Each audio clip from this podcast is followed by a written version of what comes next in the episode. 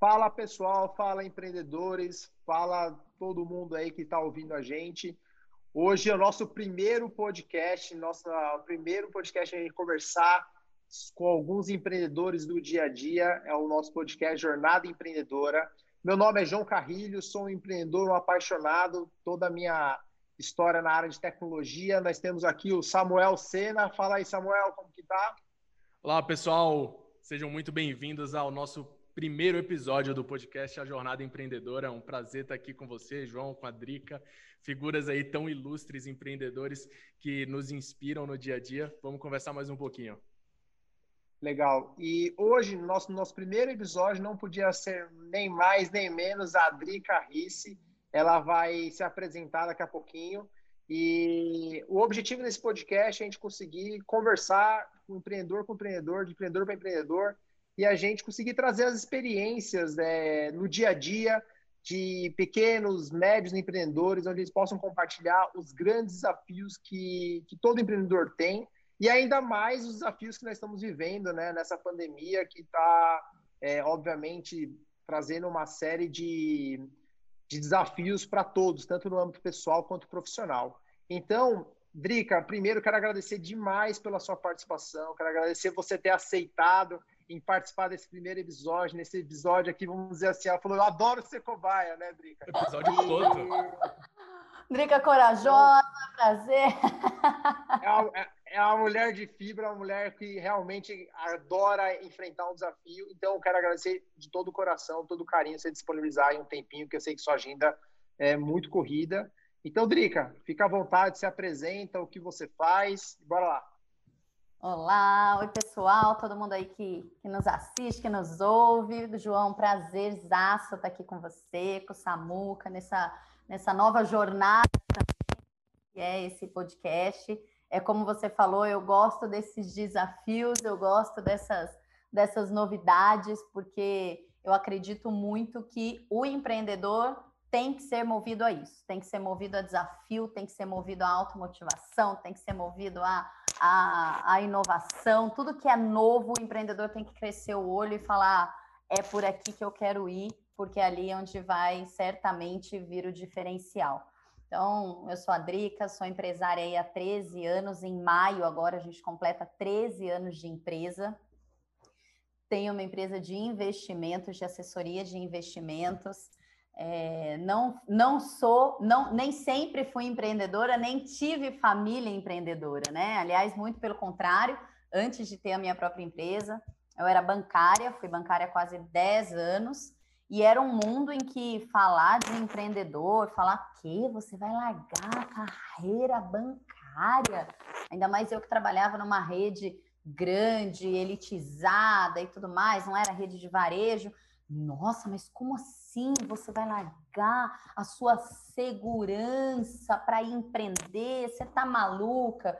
E aí, como, né, eu já falei desde o começo, eu gosto é de desafios, eu já tinha decidido que eu não ficaria mais ali, eu já tinha olhado que ali não era o meu lugar, e eu decidi efetivamente fazer essa minha transição de carreira de uma CLT com uma carreira formada, entrei nessa instituição como estagiária, passei por vários várias, é, vários setores até chegar na gerência.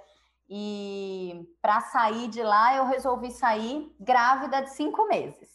Então aí todo mundo falava assim: você tá maluca? Meu Deus, eu não sabia que existia isso, mas existe a, a depressão pré-parto. Essa menina tá doida, né? Não é possível.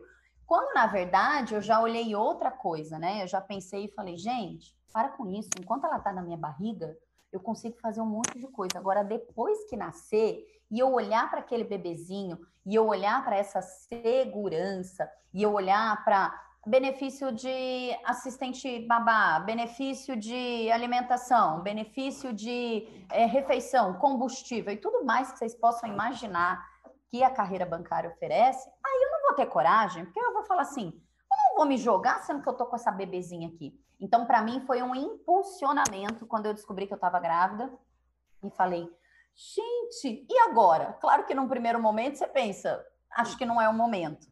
Mas logo em seguida você fala: não, é o melhor momento, é agora que eu vou fazer essa transição, que eu vou virar a minha vida, porque não é, não é aqui que eu quero que a minha filha seja criada, né? Não é nesse clima, não é nesse ambiente, e não é com uma mãe que não está feliz no que ela está fazendo, né? Com uma mãe que não está se sentindo realizada. Então, se já é difícil a gente fazer isso, quando a gente não tem filho, depois que você tem filho, então, aí é que você realmente repensa muita coisa na sua vida. Então, eu fiz essa virada desta maneira e estamos aí há 13 anos na área de mercado financeiro, falando sobre investimentos. E vocês que conhecem um pouquinho desse mercado, que eu sei, deve saber o que a gente passou durante esses 13 anos, né? Que não foram 13 anos nada fáceis para o nosso mercado financeiro, para a nossa economia. Nossa, Adrica, agora você, você, me trouxe uma curiosidade aqui. Você tinha quantos anos quando você estava grávida e resolveu empreender? Eu tinha, tinha, foi em 2008, eu tinha 26 anos. Meu, você anos. trabalhava no banco, carreira super estável, uhum. e aí você engravida e resolve ser empreender. É... Na verdade, eu tinha decidido que eu queria empreender, é, eu nem, nem tinha muito esse tino empreendedor, isso veio do meu marido. Meu marido falou assim: não, a gente precisa fazer alguma coisa fora. Ele era engenheiro na época, e ele falou: não, a gente precisa fazer alguma coisa fora tal. E eu falei: mas vamos fazer o quê? Vamos, já sei. Ele gostava muito de tecnologia, vamos montar uma lojinha de tecnologia. Eu falei, aí ele falou: você tá doida? Não, a gente vai montar alguma coisa na sua área.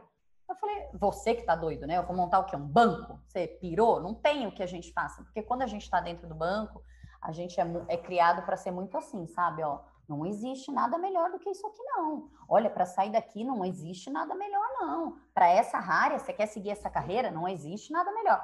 Então, eu tinha um pouco dessa, dessa sensibilidade. Só que aí ele começou a me mostrar esses outros mundos, porque eu lá dentro é casa de ferreira espelho de pau. Eu não mexia com o meu próprio dinheiro, com o meu próprio investimento. Quem cuidava era meu marido. Então ele começou a, se, a entender melhor sobre economia, começou a se apaixonar pelo mercado. E, e foi quando a gente descobriu as corretoras, foi quando a gente descobriu essa profissão de assessor de investimentos. E ele, na verdade, foi o meu o meu impulso empreendedor, né? Ele não tinha experiência na área, ele não tinha cliente, ele não tinha nada. Então ele teve que ter o impulso empreendedor para falar: você vai sair e você vai montar e depois eu vou com você. Aí eu falei: bom, então vamos ver como é que esse negócio funciona. A gente começou a visitar algumas corretoras e aí nesse período eu engravidei. E aí, nesse período, eu engravidei, e aí foi como eu falei, né? No início eu pensei, gente, não, é, não é para ser, né? Não, para. Aí fiquei algumas semanas assim, mas aí veio essa coisa de querer muito, sabe, João? É, fazer a diferença, querer muito ser feliz de verdade, querer muito acordar e falar assim: eu amo o que eu faço, eu amo ah, servir os meus clientes, e não era mais o que eu sentia no local que eu estava. Então, eu falei: como que eu vou conseguir ser mãe e viver infeliz na minha profissão? E aí foi quando eu tive esse segundo impulso, meio que interno mesmo, interior, de falar: não, é por ela também é pela felicidade dela também que eu preciso tomar essa decisão. Mas foi assim, 26 anos, recém-casada, com uma bebê na barriga. É, visionário, né, o seu marido. O Sérgio é um cara visionário, porque deu certo, né? Então, é... agora a primeira pergunta, Drica. Você se arrepende 13 anos depois você se arrepende de ter saído de um banco com uma carreira estável, é, com 26 anos, é, uma vida ainda é, é, corporativa brilhante pela frente. É, imagino que você deva conhecer pessoas talvez que estejam lá ainda, baseado no que você viveu. Detalhe, você saiu em 2008, tivemos uma crise global, né? Logo em seguida, é, tivemos algumas crises no Brasil, é, duas ou três intervalos, crises políticas, né? É, agora estamos entrando uma outra crise global novamente. Treze anos depois, o que você me fala assim, valeu ou não valeu a pena? E por que valeu a pena? Ou não valeu a pena? Olha, João, eu amo responder essa pergunta e aí eu vou até te dizer o seguinte. Bom, primeiro, super valeu a pena, eu faria isso milhões de vezes. Agora, quando eu estou no, no lugar que eu estou hoje, 13 anos depois que eu consegui passar por muita crise, consegui passar por muitos percalços, que eu acho que você vai, talvez pergunte aí no meio do caminho, como que foi essa minha jornada? É, parece que pode ser assim, ah, agora que ela já está aqui, ela está com uma carreira estável, ela está com uma empresa estável, com uma equipe, com um recurso financeiro, eu, eu posso dizer com, com muito orgulho que eu tenho uma carreira de sucesso, que eu tenho uma empresa de sucesso.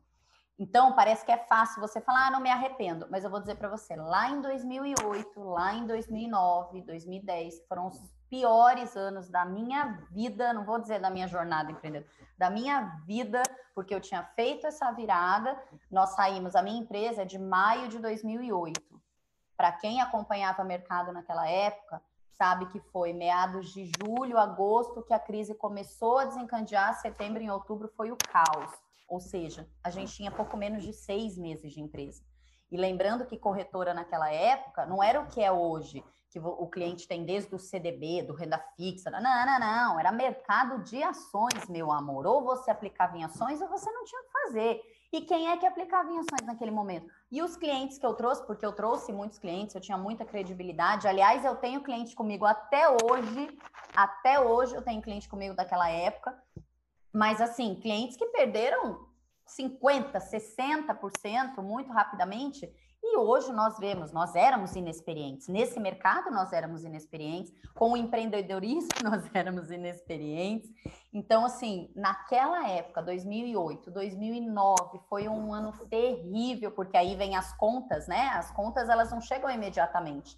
Você sai, aí você consegue dar uma driblada de cá, uma driblada de lá. Em 2009 a conta começou a chegar, começou a chegar cara. Criança pequena, sem dinheiro, trabalhando com o marido. Aí não para quando desgraça pouco é bobagem. Eu perdi meu pai em 2009, que para mim era assim um esteio da minha vida. Naquela época eu tive amiga que falou assim: "Amiga, você se arrepende agora, né?" E eu olhava para quem estava lá e falava: "Não, eu não me arrependo, eu estou sofrendo muito, mas eu estaria sofrendo lá, porque eu já estava deprimida lá. Eu já acordava, levantava da cama, ia trabalhar, eu cheguei a trabalhar chorando, literalmente. Eu falei, eu ia estar tá ruim lá também, então por que eu vou me arrepender? Aqui eu estou me lascando financeiramente. Só que as pessoas têm que pensar o seguinte, gente: quando você se lasca financeiramente, é algo pontual.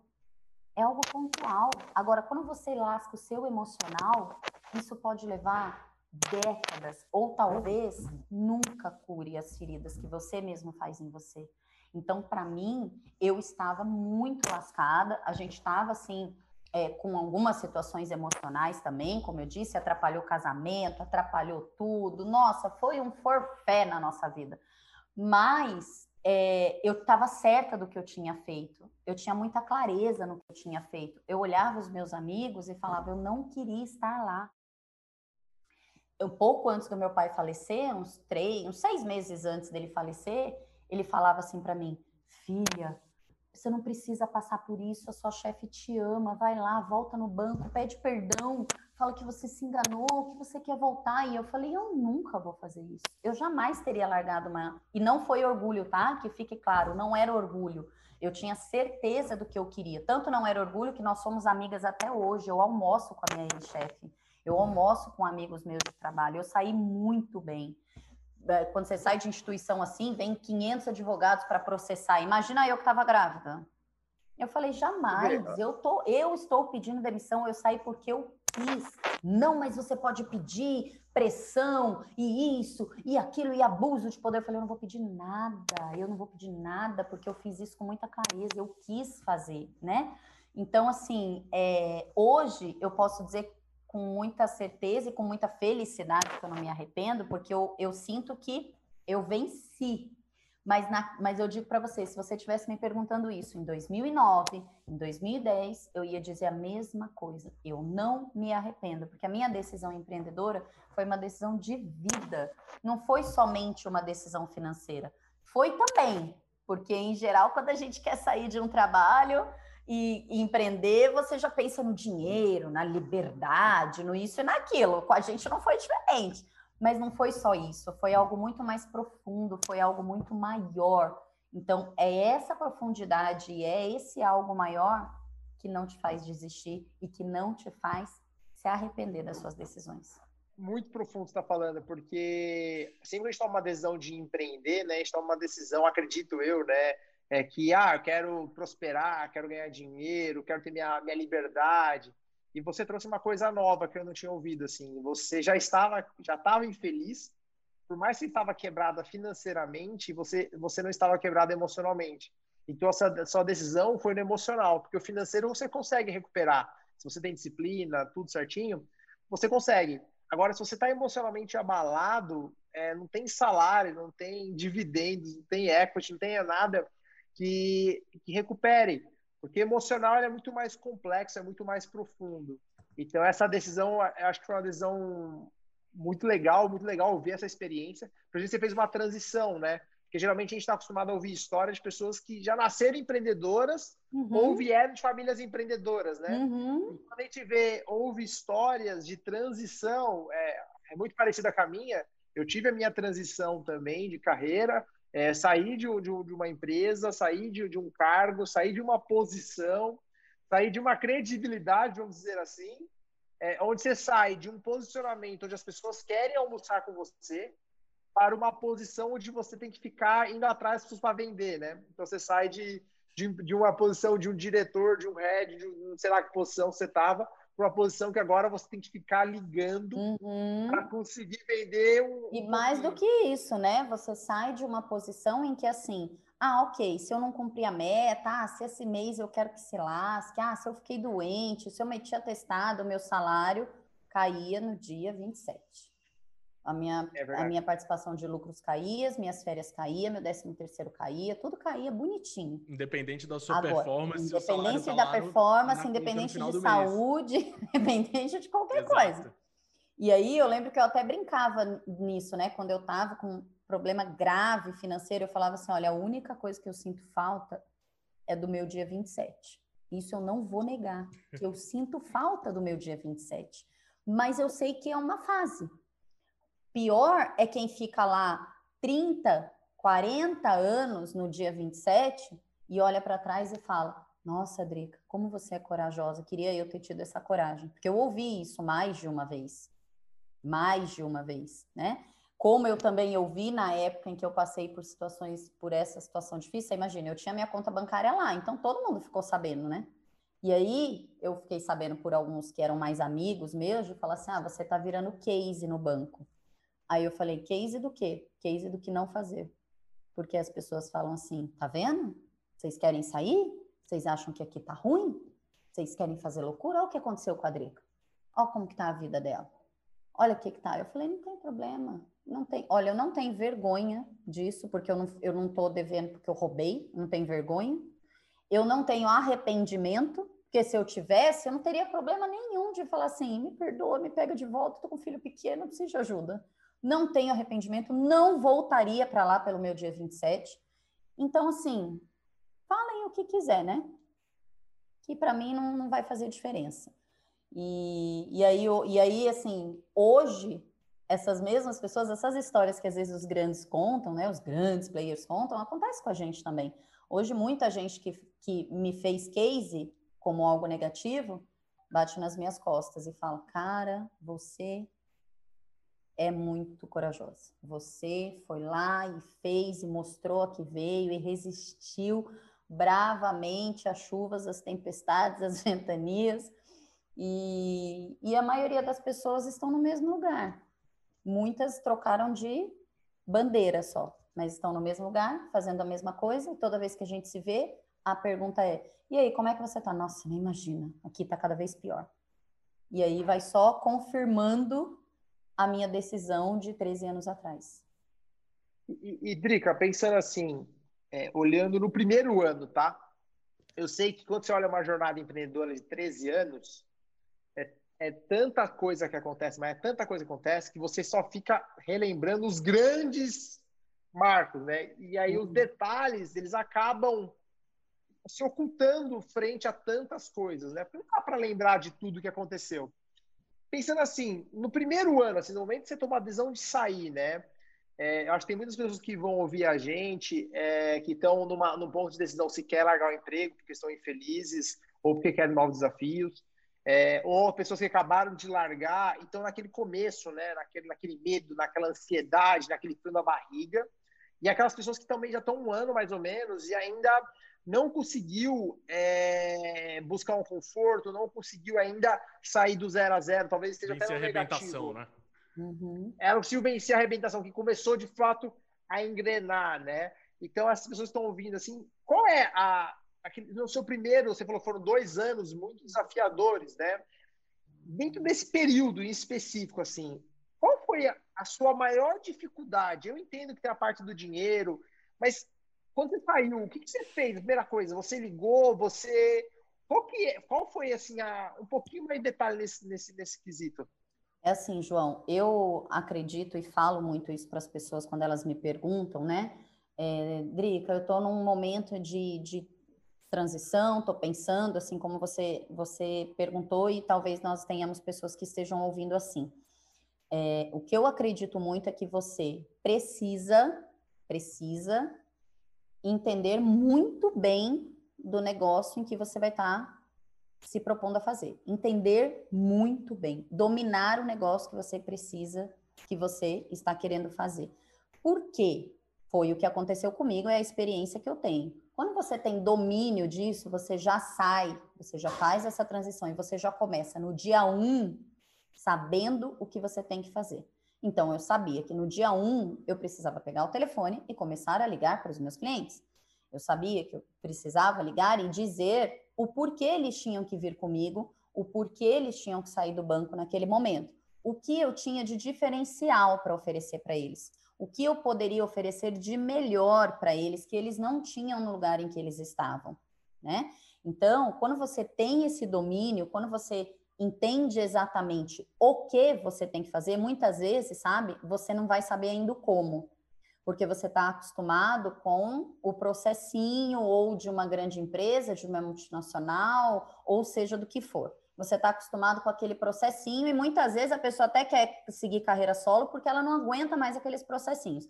Mas aí ela fala: Eu não aguento mais isso, mas eu não sei o como eu vou fazer. Tudo bem, o como ele vai aparecendo. O que você tem que saber é o que você vai fazer no dia 1. Um, se hoje fosse o seu dia 1 um de empreendedor, se hoje fosse o seu primeiro mês, o que você teria que fazer, como você teria, o que você teria que fazer todos os dias.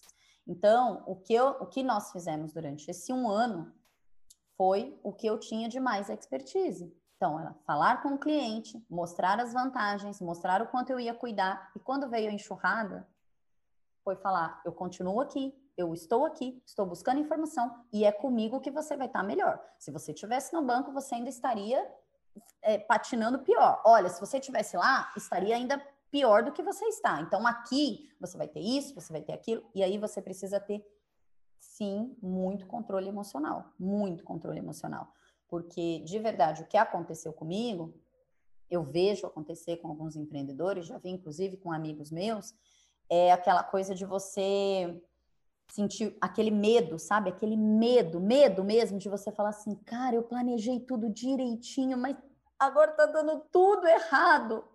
E aí eu lembro muito daquele desenho animado do Procurando Nemo, sabe? Continue a nadar, continue a nadar, continue a nadar. Eu ouvia de amigos meus assim, Odrica, você não acha que persistência é diferente de teimosia? Eu falei, olha, eu vou procurar no dicionário para entender melhor qual é essa diferença, mas assim, para mim, eu estou sendo persistente, por quê? Porque eu sei onde eu quero chegar, eu sei o que eu tenho que fazer e eu sei que nenhuma crise dura para sempre. Então, assim, eu vou continuar a nadar neste rio porque foi ele que eu escolhi. Então, eu acho que o principal é você saber o que você tem que fazer, você se organizar com o que você tem que fazer. E se vier algumas situações que acabem com todas as suas expectativas, com os seus com o seu, as suas programações e, e tudo que você sonhou, talvez para um primeiro, para um segundo ano, você só tem que continuar a nadar. Você provavelmente vai ter que nadar mais, vai ter que respirar menos, aí você vai ter que ter uma cabeça muito bem trabalhada, porque as pessoas ficam no meio do caminho porque elas querem descobrir vários outros o quês, vários outros comos, e aí acabam não fazendo nada, e é o simples que funciona. O que funcionou para mim foi continuar fazendo o simples. O que, que eu tenho que fazer? Estar perto do meu cliente. É o que eu vou fazer, estar perto do meu cliente. Isso, respondido e respondeu com excelência, porque assim, é, o simples que funciona, né? E qual é o simples? Para quem está ouvindo aí, se você não, não pegou isso, o simples é você estar perto do seu cliente. Por quê? Porque o que eu vejo muito, tá, Drica? Se você me permite, assim, é, muitas pessoas elas são muito boas tecnicamente no que elas fazem. Então, ela acaba planejando muito porque ela quer procrastinar aquilo que ela sabe que ela tem que fazer. O que ela tem que fazer? Tem que pegar o telefone e ligar. E aí ela procrastina como? Indo para a zona de conforto dela. Qual é a zona de conforto dela? É fazer o que ela sabe fazer, que geralmente ou é a, é a operação, a parte operacional, a parte técnica.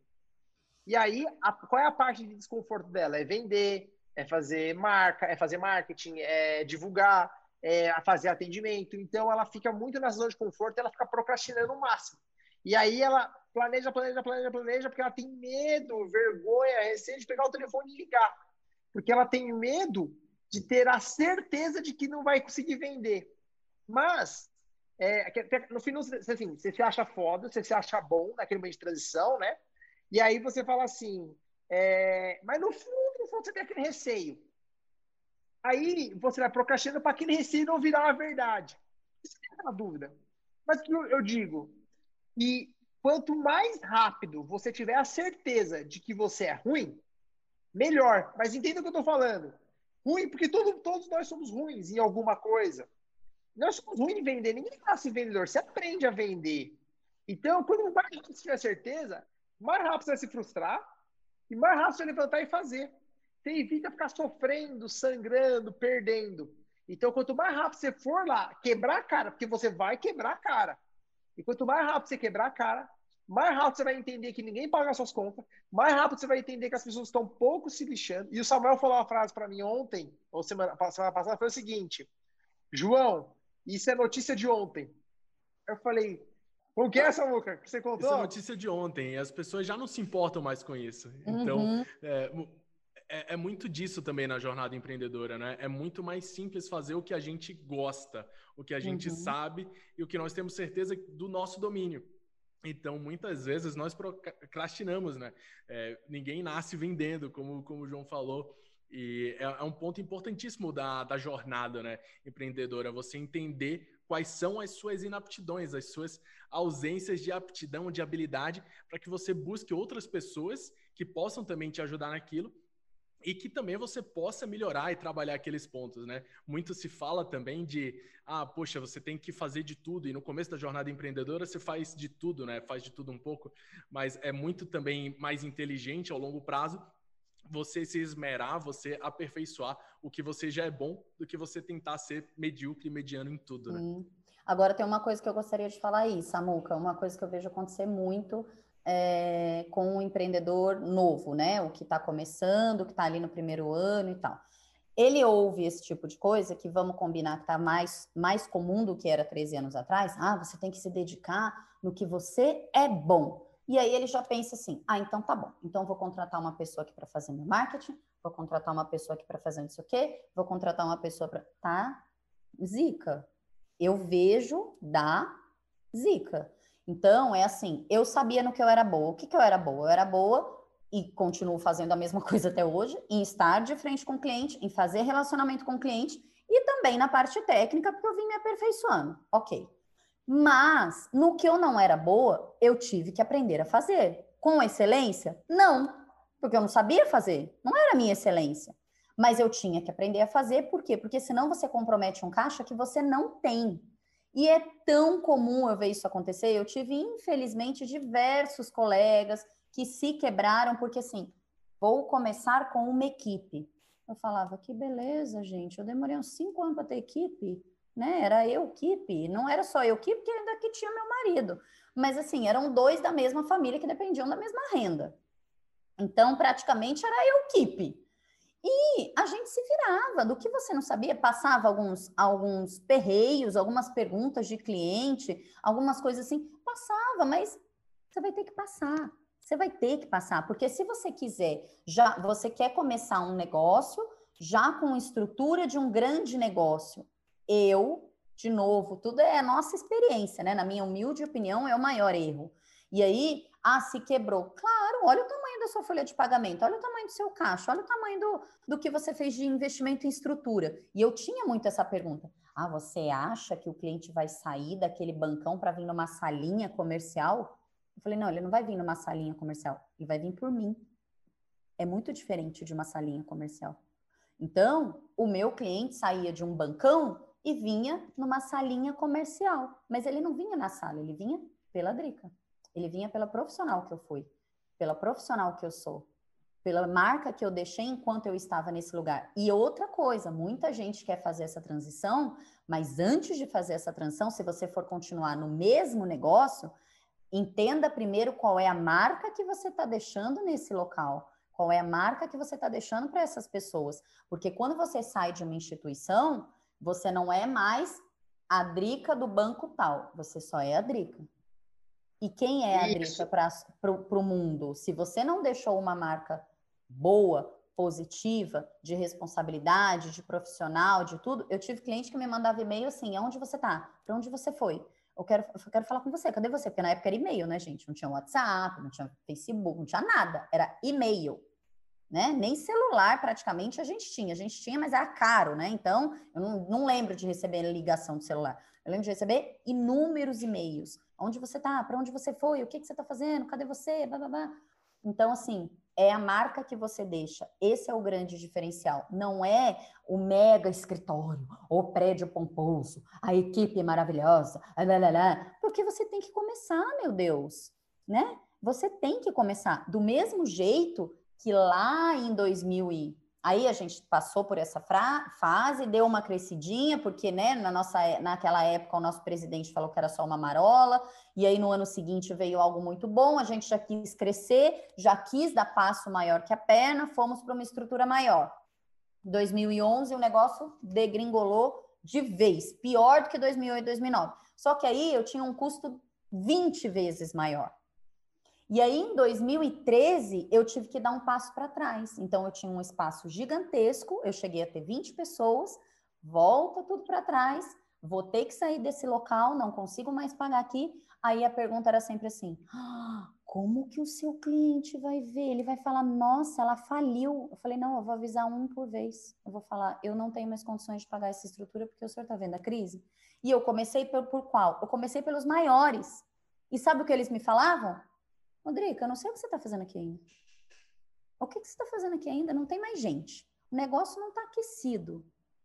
Não tem o por que você está aqui. Novamente, eu não perdi nenhum cliente porque eu dei passo para trás. Porque, novamente, ele não estava na estrutura que eu construí. Ele não estava só nas 20 pessoas. Ele estava na profissional que estava na frente dele.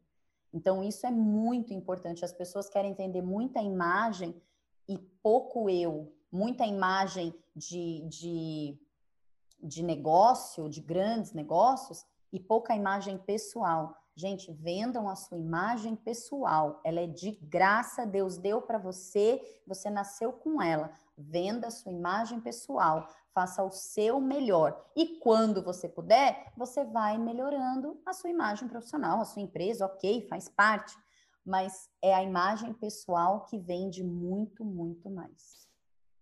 É, e, e, isso é interessante, né, Drica? Porque é, a, a, a, jornada empreendedora, ao meu ver, ela, é um, ela não é uma corrida de 100 metros, né? É, é meio clichê isso, mas é uma coisa de 100 metros, mas é uma maratona mesmo é uma ultramaratona. Por quê?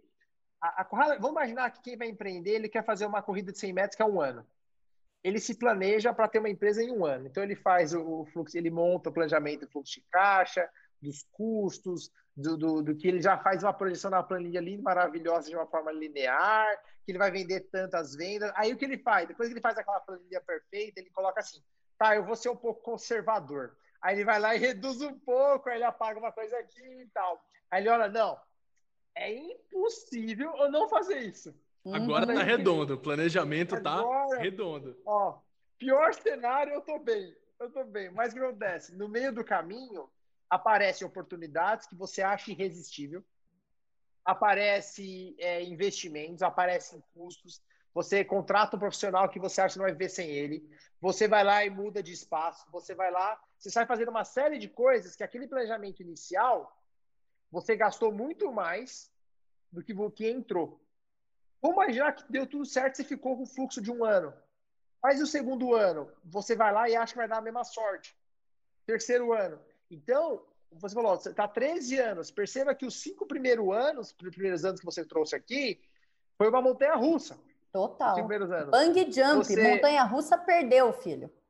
É, bang jump. Então, assim, é, perceba que a jornada ela é muito no longo prazo. E empreender no longo prazo. Vai falar assim, aí o cara que está ouvindo aqui, né, que trabalha no empresa, fala, ah, jamais, eu não quero isso. Mas aí que ele esquece uma coisa. Eu aprendi uma coisa, logo quando eu saí da, da empresa e eu comecei a empreender, eu entendi o seguinte, Drica. Eu falei assim, olha, se se tudo der merda aqui, eu fico no zero a zero. Vai, pode ficar devendo um pouquinho, mas o bom é que o sistema financeiro ele protege a gente. Ele não deixa a gente quebrar para a eternidade. Ele uhum. deixa a gente uhum. quebrar até um certo ponto. Então ele já protege a gente. Se ele que, deixasse quebrar na, na, eternidade, imagina, você pode quebrar por 50 anos. Não dá, ele vai te quebrar por 5 anos, por 2 anos, porque você vai ter um nível de endividamento, né? E aí, você. O pior cenário tudo é ficar no zero a zero, ou você tem um nível de endividamento que é recuperável. Vamos imaginar, se você se focar, trabalhar, renegociar a dívida, você consegue. Mas o que acontece? Mas o seu máximo no mundo, no mundo do empreendedorismo é infinito. Uhum, então, no, quando você trabalha numa empresa, o seu mínimo é o salário. Então, se você consecutivamente, é, você durante muito tempo errar, você pode, você pode ser mandado embora. Mas você vai ser contratado numa empresa com 10 a mais, 10% a menos, ou 20% a mais, 20% a menos, você está lá. Mas se você trabalhar muito, dar o seu melhor, você vai conseguir um aumento que vai ser 15%, com muito estouro, 20%. Mas no segundo aumento vai ser 15%, com muito estouro, 18%. No terceiro, 15%, com muito estouro, 16%, e assim por diante. Quando você olha em 10 anos no mundo corporativo, você não dobrou o salário. Talvez, talvez, se você começou muito pequenininho, você vai dobrar. Mas você sai lá de 5, 6, 7, talvez 8, com muito esforço, 10, 12. Se você for um diretor, 20, 25, de uma grande empresa, 30, 35. Numa grande empresa, numa grande instituição. Mas tem um detalhe no mundo corporativo: você faz assim, o salário, você vai crescendo, depois começa a cair. Uhum. Por quê? Porque é difícil, você cai. Agora, no mundo corporativo, quando você, tá, quando você tem a sua própria empresa, o pior é zero ou um nível de endividamento, mas o melhor é infinito. Se você Exato. trabalhar 8 horas, você vai receber por 8 horas. Se você trabalhar 12, 14, 16, 20, e outra, é acumulativo.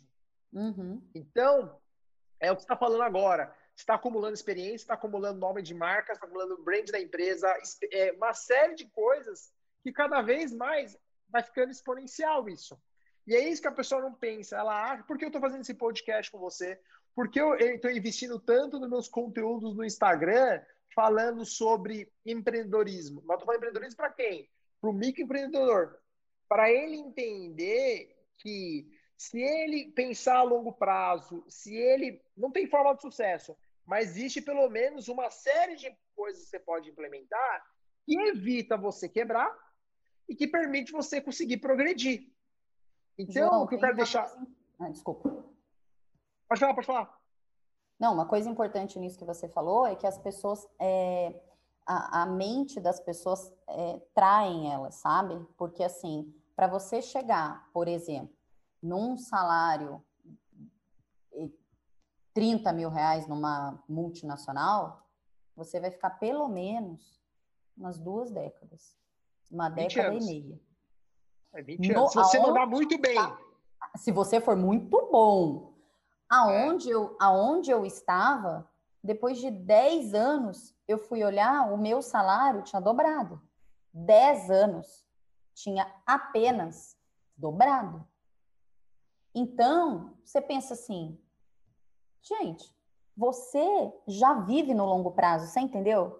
Se você está pensando em chegar naquele lugar, você entendeu que você vai ter que trabalhar 20 anos? e fazer tudo certinho e torcer para não mudar de diretoria e ela não for com a tua cara, e torcer para a regra da empresa não mudar, e torcer para a empresa não querer fechar as negociações no Brasil, e torcer para mais um, uma pilha de coisas, você vai conseguir. Aí você vem para o empreendedorismo, passa dois, três anos e fala: Nossa, que droga que eu fiz, cara, olha, não tá dando certo. Eu falo, gente, a mesma coisa para você olhar para criança de dois, três anos e falar: Você ainda não sabe fazer conta de matemática, menino? Não é possível que você não sabe fazer 387 vezes 250? Você já tem três anos. Não vai saber. Então, é incrível como as pessoas dentro ficam 30, 35, 40 anos dentro de uma empresa, mas quando pensam em sair, elas estão pensando ali, ó, em 3, 4 anos. Quando você fala de um, você está saindo, mas você tem um fluxo de caixa, não, por seis meses, eu falo, você já está tá começando errado já. Que seis meses, meu filho? Não, mas o meu negócio, eu falei, eu conheço história. Seis meses? Você tá louco? Você tá vindo montar um negócio para sua vida, para sua vida, para os seus filhos, para o seu legado, e você tá tendo um caixa de seis meses e acha que tá abafando. Aí depois a culpa é do governo, né? Depois quem te quebrou foi o Covid. Então, e, as assim, pessoas têm que pensar mais, sabe? Pensar mais estrategicamente e pensar mais nisso. O que elas estão fazendo com a vida delas é um jogo do longo prazo dentro de uma empresa. Só que com uma pilha de. Ah, no empreendedorismo tem, tem os perigos? Tem. E lá dentro? Lá dentro sua vida muda da noite para o dia. Eu vi gerente ser mandado embora assim, ó, pau. Porque mudou a gerência de cima e não foi com a cara dele. Acabou. Acabou. Então, cadê? Que segurança é essa de CLT? Não, e ainda às vezes aquele negócio, né? Você ficou 20 anos numa empresa e a empresa precisa mudar a cultura. Aí ela faz o quê? Corta os mais antigos. Não, agora aconteceu isso na agência que eu trabalhava. todos os gestores, traz uma, uma safra Não, nova, eles chegaram é a mandar embora gente que faltava três anos para se aposentar. Quando eu fiquei sabendo, eu não acreditei. Eu já estava fora há muito tempo. Eu não acreditei. Eu falei, gente, a pessoa falta três anos para se aposentar, mas ele é tão ruim que ele vai lá, paga, porque aí, né, tem os processos, tudo. Ele fala, não, eu vou pagar, eu pago tudo, mas ele manda a pessoa embora. Então, assim, isso não é no banco, isso é em qualquer. A pessoa que é, é, é, CLT é uma falsa segurança. E tudo bem, não tem certo ou errado, vai ter a pessoa que gosta, ok. Aqui a gente não tá para falar que é errado você escolher ser CLT. Eu não acho que é errado, até porque se só tiver empreendedor, quem vai trabalhar para empreendedor? Tá certo, são perfis. Agora, o que não pode é colocar o porquê. Qual é o porquê? Ah, porque é mais seguro. Não, é errado. Pé, errado. Ah, porque não é. aqui é. eu não tenho risco. Errado. Esse o maior risco, meu filho, porque não depende de você. Entendeu?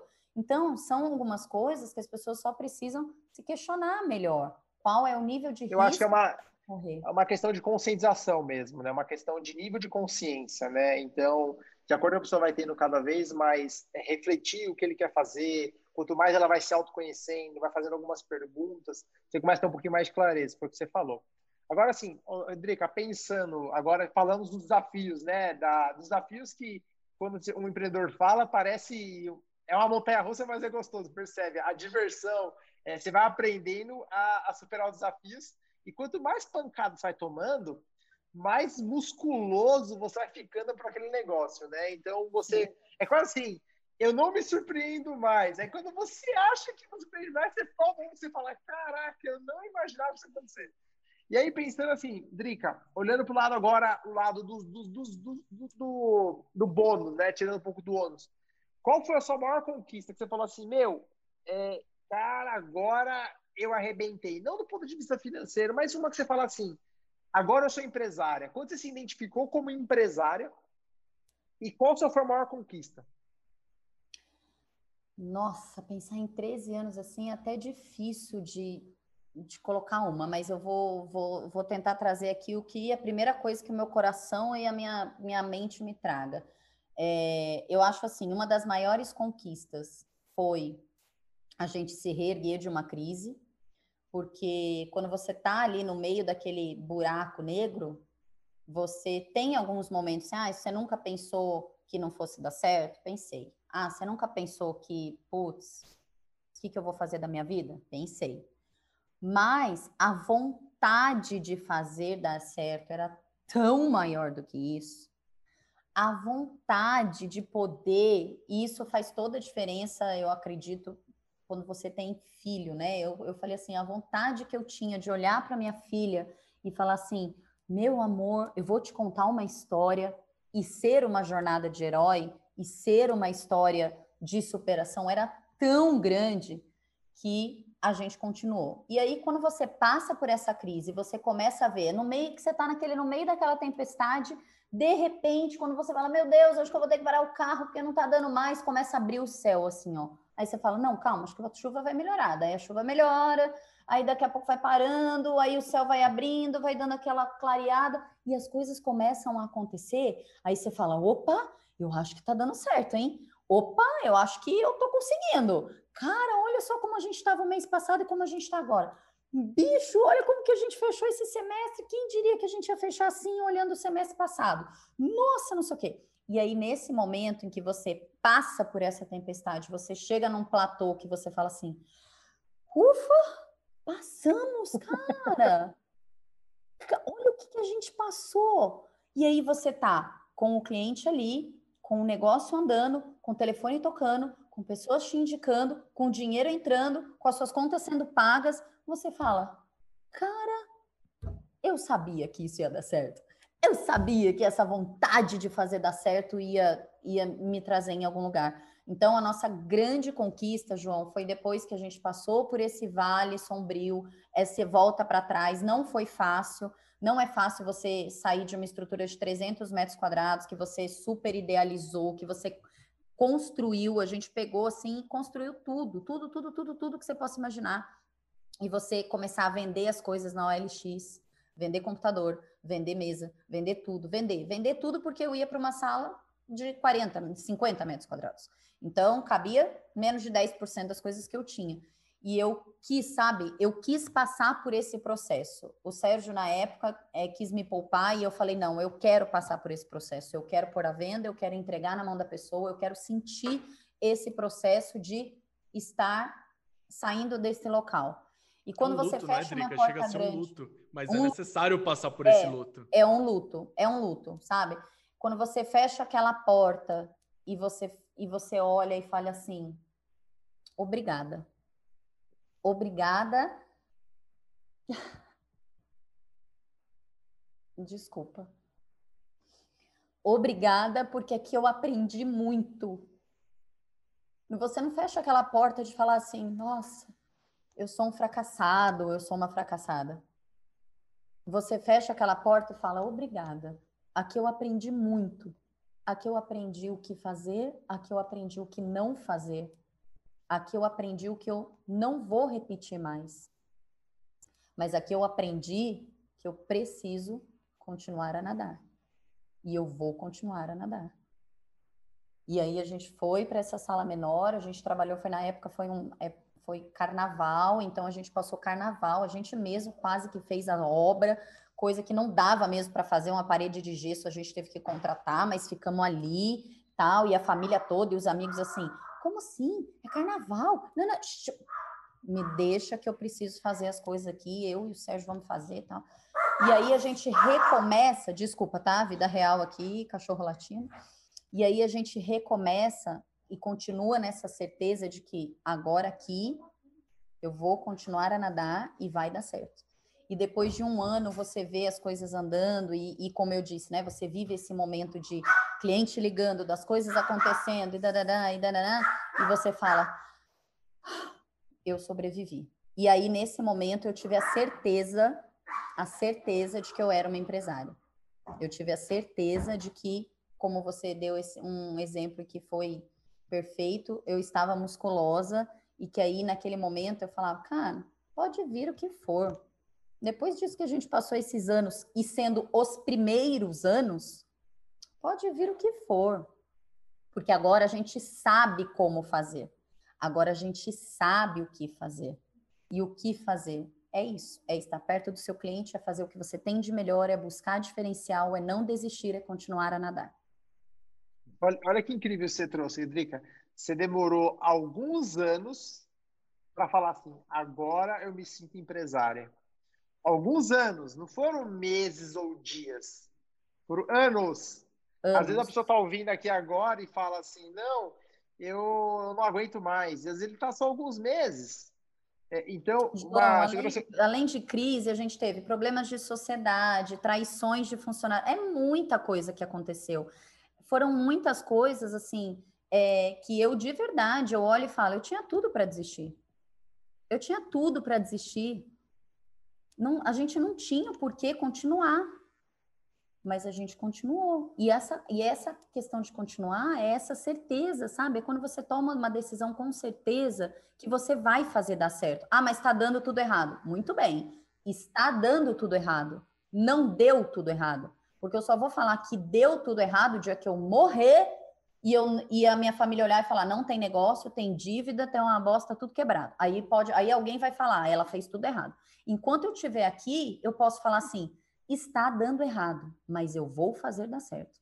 Ah, mas está na crise mundial. Eu vou fazer dar certo. Ah, mas você não tem dinheiro, tá com o nome sujo. Eu vou fazer dar certo. Ah, mas eu não. Eu vou fazer dar certo. Eu vou fazer dar certo. E eu vou fazer dar certo. E é claro, nesse meio de caminho, por isso que eu lembro dessa minha amiga quando ela falou de teimosia e tudo. Você tem que inovar, não dá para você fazer a mesma coisa. Tá fazendo, não tá dando certo? Vai em outra rota, conversa com as pessoas.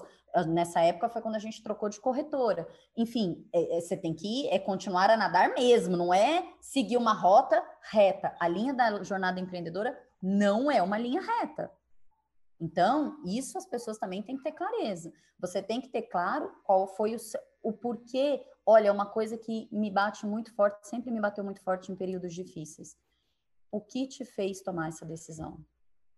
Então, quando você estiver naquele dia muito difícil, muito complicado, que você tem certeza que você está prestes a desistir, você olha para você mesmo e pensa: o que me fez tomar essa decisão?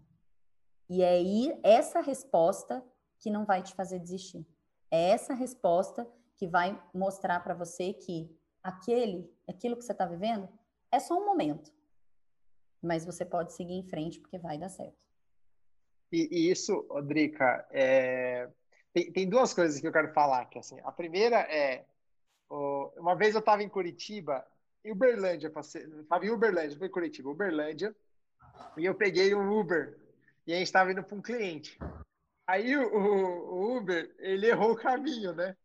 Aí quando ele terminou, ele errou o caminho, eu estava com um amigo na época, e aí ele virou assim, de uma forma muito morada, porque estava muito atrasado, assim, era para chegar tipo 10 da manhã no cliente, e já era tipo, meu, 10 e 15. Aí ele, o, o Uber errou o caminho, ele não conseguiu olhar o Waze, ele errou o caminho. Ele solução, que era olhar o caminho. E ele errou.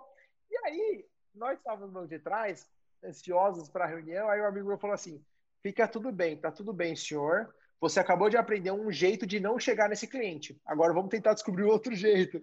Então, aquilo me marcou, ele não errou. Ele descobriu um novo jeito de não chegar naquele cliente. E aí, o que aconteceu? Ele errou de novo. Aí ele falou: Tá tudo bem, você descobriu agora duas formas de não chegar naquele cliente. E qual foi a parte legal, moral da história? Isso me marcou tanto, mas me marcou tanto, tanto. Isso foi em 2016. Me marcou tanto. E toda vez que eu erro, eu crio muitos gatilhos. Eu sou um. Meu, eu sou fanático em criar gatilhos. Aquilo me marcou tanto que toda vez que eu erro, eu falo: olha, acabei de aprender um jeito de não fazer isso. E às vezes as pessoas acham que é, é só ganhar, é só conquistar, é só levantar o troféu. Mas não. É, a, a corrida né, do, do, da jornada empreendedora é você colecionar formas de não fazer. Aí você falou, legal, passou quatro anos, eu, o que, que eu aprendi no saldo desses quatro anos? Eu aprendi 50 formas de não fazer. Sacou? Tem um livro do, do Steve Jobs que os caras colocam mil projetos que falharam. E aí, eu, vou lembrar, eu não lembro o nome, vou pôr na descrição depois é, eles trouxeram mil projetos do Steve Jobs que não deram certo. E a gente só conhece os que deram certo, porque quem uhum. fracassa é, é, conhecido como perdedor, é, ou, ou, é conhecido como aquela pessoa que é, não serve para nada, é olhar como exemplo. Claro que quem perde não conta história, só conta história quem está aqui. Porque você está aqui porque você está aqui. Aqueles, todos aqueles que morreram, as empresas morreram no meio do caminho, não estou aqui para contar. Infelizmente, não é que a pessoa é fracassada. Ela só desistiu de continuar. Ela só desistiu, assim, ela decidi, decidiu não é continuar, ela não fracassou. Ó, eu só decidi não continuar. Eu falo muito que é, a gente só desiste de, de, uma maratona quem decidiu correr uma maratona, uhum. sabe? Você só, só desiste de empreender quem decidiu empreender. Uhum. E, e quando a gente fala em, a gente está em momentos de crise, você trouxe um outro ponto que é muito legal, que nos momentos mais desafiadores, no momento das trevas, né, onde você não acha como levantar, tirar mais energia, você tem que pensar o quê? Eu penso sempre qual é o próximo passo. O que eu tenho que fazer agora? Não é o amanhã, nem depois de amanhã, porque geralmente você acaba tendo insônia, problemas para dormir, porque você pensa no todo. Uhum. Quando você começa a pensar exatamente na qual é a menor atividade que eu tenho que fazer agora, uhum. faça ela, porque é o continue a nadar que você trouxe tanto, continue a nadar, continue a nadar, que é o, é o, o micro. Qual é o micro? Nós pensamos em tanta coisa, mas são tantas variáveis, mas tantas variáveis para a gente processar, que dá desespero, dá medo. E aí, para fechar essa, essa observação em cima tantas coisas legais que você trouxe, eu falo que muito sim, de um próximo passo, de um passo para o outro, muda tudo. É o tal do céu que você enxerga abrindo. De um passo para o outro, mudou as opções. Você já não é mais o mesmo. Você já não tem as mesmas opções. Mudou. E às vezes a gente quer olhar um, um caminho inteiro e mudou. Por isso que ah, você falou assim: ah, mas é, é, gostaria de ter toda essa velocidade de execução que vocês têm. Se você falou muito bem, se você sabe encaixar a sua base emocional, se você entende isso, se você entende que você vai fracassar, que as pessoas vão tirar sarro de você, que as pessoas vão te usar, utilizar como exemplo ruim, quando você já entende isso, você não tem mais medo de falhar. Claro que não dá para você fazer de qualquer jeito toda hora, não dá para você não pensar. Fazer rápido não é faz, fazer rápido, não é fazer tudo. Pessoas confundem isso. E nem de é qualquer jeito, né? É você ter uma certa estratégia. Você só não tem o, o brilho a pomposo e você não sabe exatamente como que você vai ajustando ao meio, no longo da jornada. Você vai ajustando os parafusinhos ao longo da jornada, mas você vai deixando o trem correndo e você vai correndo atrás e vai ajustando os parafusos. A gente vê assim, quantas pessoas você conhece que você conhece que já fizeram 10 mil negócios diferentes. Ah, muitas! Nossa! E... Aliás, João, eu acho de verdade que é, o, e eu vou falar assim, tudo isso que eu estou falando são pessoas que eu conheço, são coisas que eu vivo, tá? Eu não estou supondo, nem, nem tirei de livro, eu estou tirando de vida real. Então, as pessoas que eu vi fracassar, as pessoas que eu ainda vejo fracassar, eu pergunto assim, por que, que você vai trocar esse negócio? Ah, porque isso não está me dando dinheiro. Eu falei, então, seu próximo negócio vai quebrar também. Porque enquanto você continuar abrindo o negócio do que está dando dinheiro, do que é a crista da onda, apenas, apenas, estou falando que você não pode fazer isso, mas apenas você vai quebrar um atrás do outro. E é mãe de Ná, mãe Drica, que acontece. Entendeu? Não precisa nem ser mãe de Ná. Então, assim, uma, um dos fatores é esse. Agora, o seu, é, que também é muito clichê, mas que eu vivi na minha vida. Qual é o grande porquê? O porquê que você vai fazer isso? O porquê que você está nesse negócio?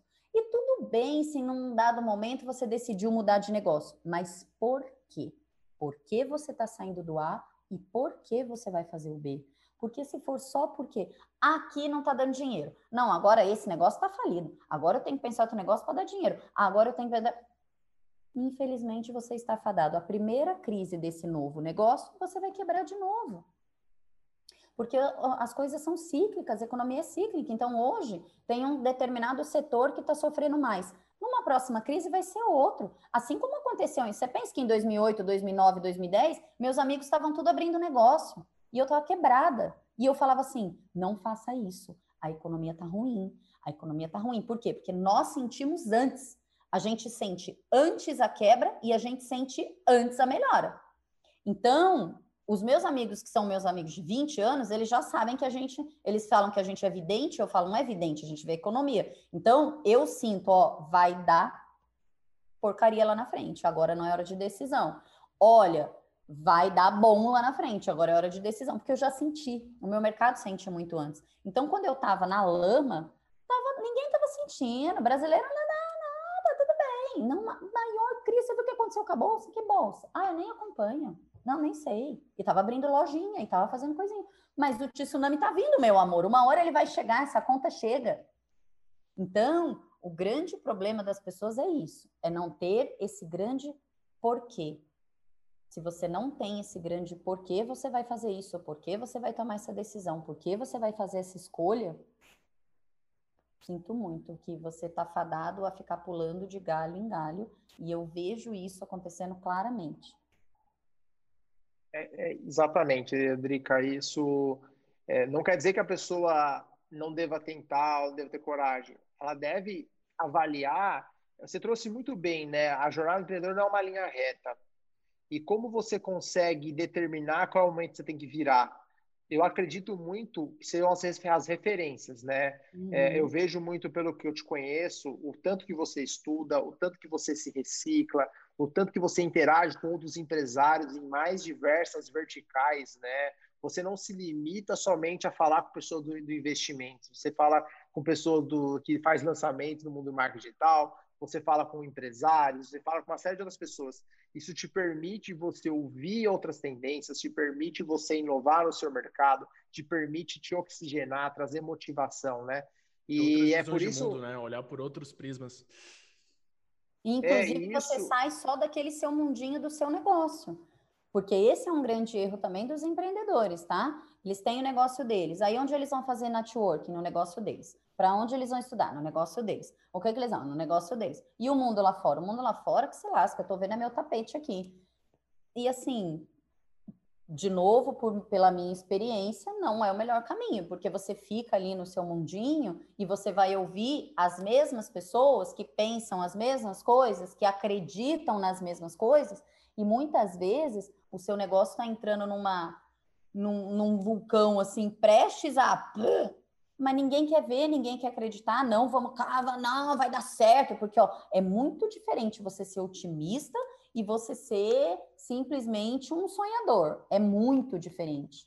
Muito diferente. Exato. Então, eu sempre fui, assim, é, pessoa extremamente otimista, que acredita muito e coloco todos os meus sonhos nisso, mas a pessoa que é só sonhadora, ela fica ali, ó, o mundo tá acabando e ela tá, não, mas vai dar tudo certo, meu filho, vai, na hora que você morrer, deu tudo certo, você foi com Deus, né? Porque tá todo mundo vendo que não, tá, não vai dar certo isso. Então, quando você sai do seu mundinho, do seu negócio, porque no meu mundo, que eu acho, eu acredito que é um mundo assim, muito rápido, muito de muita informação, também tem cabecinhas assim, ó, que só enxergam aquilo. Entende? E aí você fala, não é possível, você não está olhando ali, você não está olhando aqui, você não está olhando acolá, e basta você ver quanto, quantas pessoas tem, por exemplo, em marketing digital do meu mercado. A Adrica tem muitos, é? Quer que eu te fale quantos profissionais tem e quanto que tem em marketing digital? Não chega a 5%. Por quê? Porque são pessoas que não acreditam nisso, que acham que você tem que estar tá ali, sentadinha, no um a um, no ano a ano. Bom, eu já acho que o one on one, sinto muito, meu amor, isso vai continuar porque nós somos seres humanos. Mas, né? Então, são alguns pequenos detalhes que é só você saindo da caixinha e você indo, e muitas vezes também você pensa que não fui e não sou. Hoje, hoje eu sou menos criticada, mas já fui muito. Quando você começa a atingir um determinado respeito pelas pessoas, acho que é respeito, é, você é menos criticada, mas já fui muito assim, o que, que você vai lá? Não tem nada a ver com o seu negócio. Olha lá, o pessoal tá indo para cá. Tá bom, eu quero ir para lá. Eu quero ouvir o que eles estão falando. E, Drica, então, e, e, como... Fez muita diferença na minha, na minha vida empreendedora também. E, e como você... E essa pandemia, assim, pensando no coronavírus, né, no modo geral, desde o, de março né, de 2020 é, estamos aqui agora gravando em abril né, de 2021. Como, como você, como uma empresa né, de investimentos que teve uma queda muito grande, vinha né, numa alta, né, não sei se você sabe, eu trabalhei no mercado financeiro como, como desenvolvedor de software, né? Lembra que você Lá em, em 2011, 2012, a gente interagiu muito com a bolsa. Eu lembro na época que a bolsa, quando a gente fazia sistemas de BTC, renda variável, renda fixa, é, tesouro direto, a gente desenvolveu sistemas para grandes corretoras na época. É, a bolsa estava lá em 62 mil pontos, 104 mil pontos, lá em 2011, 2012, pelo uhum. que eu uhum. lembro. E eu lembro que ela deu uma queda em 2013, ela bateu 45 mil pontos, 44 uhum. mil pontos, né? E, e, eu, na época, trabalhava com isso, é, eu não investia, mesmo tendo bastante contato, eu não investia, né? Porém, em 2020, 2019 a 2020, teve aquela alta, né? Uma grande esperança, grandes visões. A bolsa foi subindo, né? 80 mil, 90 mil, 100 mil, 105 mil, 110 mil. Aí já pensou, não, vai bater 120 mil, 130 mil, é, as melhores projeções, pum, pandemia, né? E aí eu lembro que era, era fevereiro. Carnaval, era né, carnaval, Johnny? Carnaval. Carnaval, as bolsas abriram lá fora, tudo caindo 10, 15, 20%. A gente já se preparou na quarta-feira, pós uma da tarde, para o circuit break aqui, oficialmente. Ele Isso, veio. ia cair.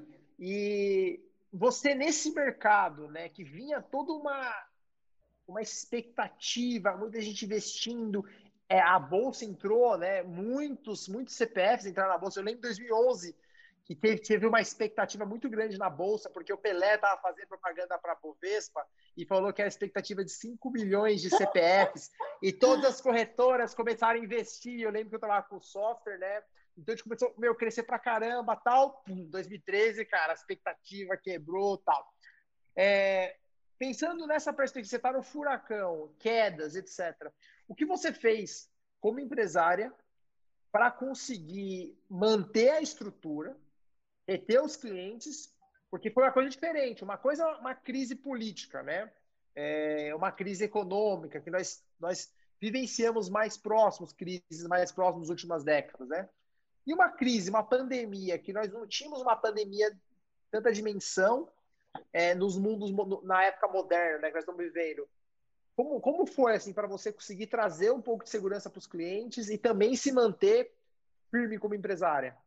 João, o que você fez assim, para inovar? Uma coisa que eu até vou te falar, tá? É, as crises são todas muito parecidas. Em toda crise existe um grau de incerteza absurdo. Só que depois que passa, a gente fala assim: ah, então, mas é, já era meio que previsível, né? Aquela crise política, aquela crise econômica, não era nada previsível. Quando você estava no olho do furacão, ninguém sabia de nada. Em 2008, ninguém sabia de nada. Em 2011, ninguém sabia de nada. Em 2013, ninguém sabia de nada. Então, o coronavírus foi só mais para pessoas como eu, que viram essas crises acontecer. Quando aconteceu lá, eu estava no banco ainda, Torre Gêmeas, ninguém sabia de nada. O que, que acontecer amanhã, o mês que vem? Os Estados Unidos vai morrer, vai quebrar? Nossa Senhora! Então, na verdade, as crises, elas se repetem de maneiras diferentes mas elas sempre trazem com elas incerteza absurda do dia de amanhã, sempre. Elas trazem com elas um medo generalizado, tanto de profissional como de cliente. Então, nesse ponto, elas são exatamente iguais. E a parte boa é que elas têm começo, meio e fim. Como todas as crises na nossa vida, crise financeira e econômica é igual. Ela começa, tem o meio e uma hora ela acaba. Então, o que a gente teve que fazer agora está um pouco diferente, né? Porque hoje não é mais eu, equipe. Então, eu tenho uma equipe por trás de mim e uma equipe de jovens que nunca passaram por uma crise e que estavam nesse furor de otimismo, de que está tudo lindo, de que, nossa, tudo maravilhoso, né? E quando a gente falava em alguns momentos, em janeiro a gente chegou a falar em algumas situações de, de quedas e tudo, eu lembro que o meu responsável lá da mesa de ações falou assim: nossa, Drica, às vezes chover chega a me dar um medo, porque assim, tá bom, se acontecer qualquer coisa, se o time estiver exagerado, a bolsa vai para quanto? Para 90 mil, 95 mil? Tá. Eu falei, não sei. Ela pode ir para muito menos. Não tem como. Eu falei, meu amor, você não sabe o que você está falando. No mercado financeiro, tudo tem como. Tudo tem como. Você dormiu, acordou, tem como. Tá entendendo? Não é bem assim. Aí, quando veio a crise, eu tive que incorporar esse, essa, esse chapéu da tiazona, né, do negócio, porque eu tive que manter os clientes e a equipe. A equipe ficou muito abalada. Os meninos ficaram muito abalados porque nunca tinham vivido isso. É, nós tivemos seis circuit breaks, né? Foi algo altamente pesado e num curto espaço de tempo, só no mês de março. Coisa que lá em 2008 nós vivemos quatro circuit breaks no ano inteiro. Então, assim, é, foi realmente muito intenso, muito pesado. E aí eu tive que fazer algo que não é muito do meu do, do, meu perfil, mas que a gente foi obrigado a fazer, que foi algo rápido. Então a gente tem que pensar rápido. A gente tem que estar próximo do cliente. Não, mas não pode estar próximo. Eu tenho que falar com o cliente. Não, mas eu não posso. Então tá bem. Como que a gente pode? A gente começou a fazer as primeiras reuniões via FaceTime. Porque eu não sei vocês, mas a gente não tinha acesso a Zoom. O que, que é Zoom, gente? Pelo amor de Deus, como é que faz esse negócio? A gente não tinha esse acesso.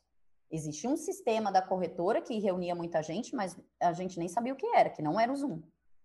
Então, a gente falou, não tem, ok, não, mas Drica, o cliente não vai, como que o cliente vai falar no momento de queda ele tá nervoso? Eu falei, é a única, é a única opção. A gente não tem outra opção, a gente não pode estar junto com o cliente. Então a gente não tem opção. Se a gente não tem opção, a gente vai ter que se dar, vai ter que fazer isso. Ah, mas eu não sei fazer, eu vou fazer com você. Então, é você novamente, você vê como se repete?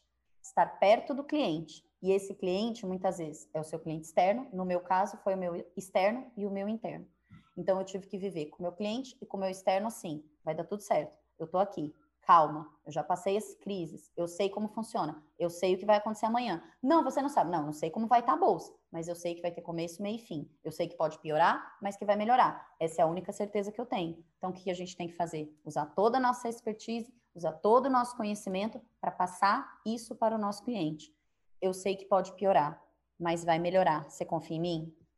Eu sei que pode piorar, mas eu tô aqui. Você confia em mim?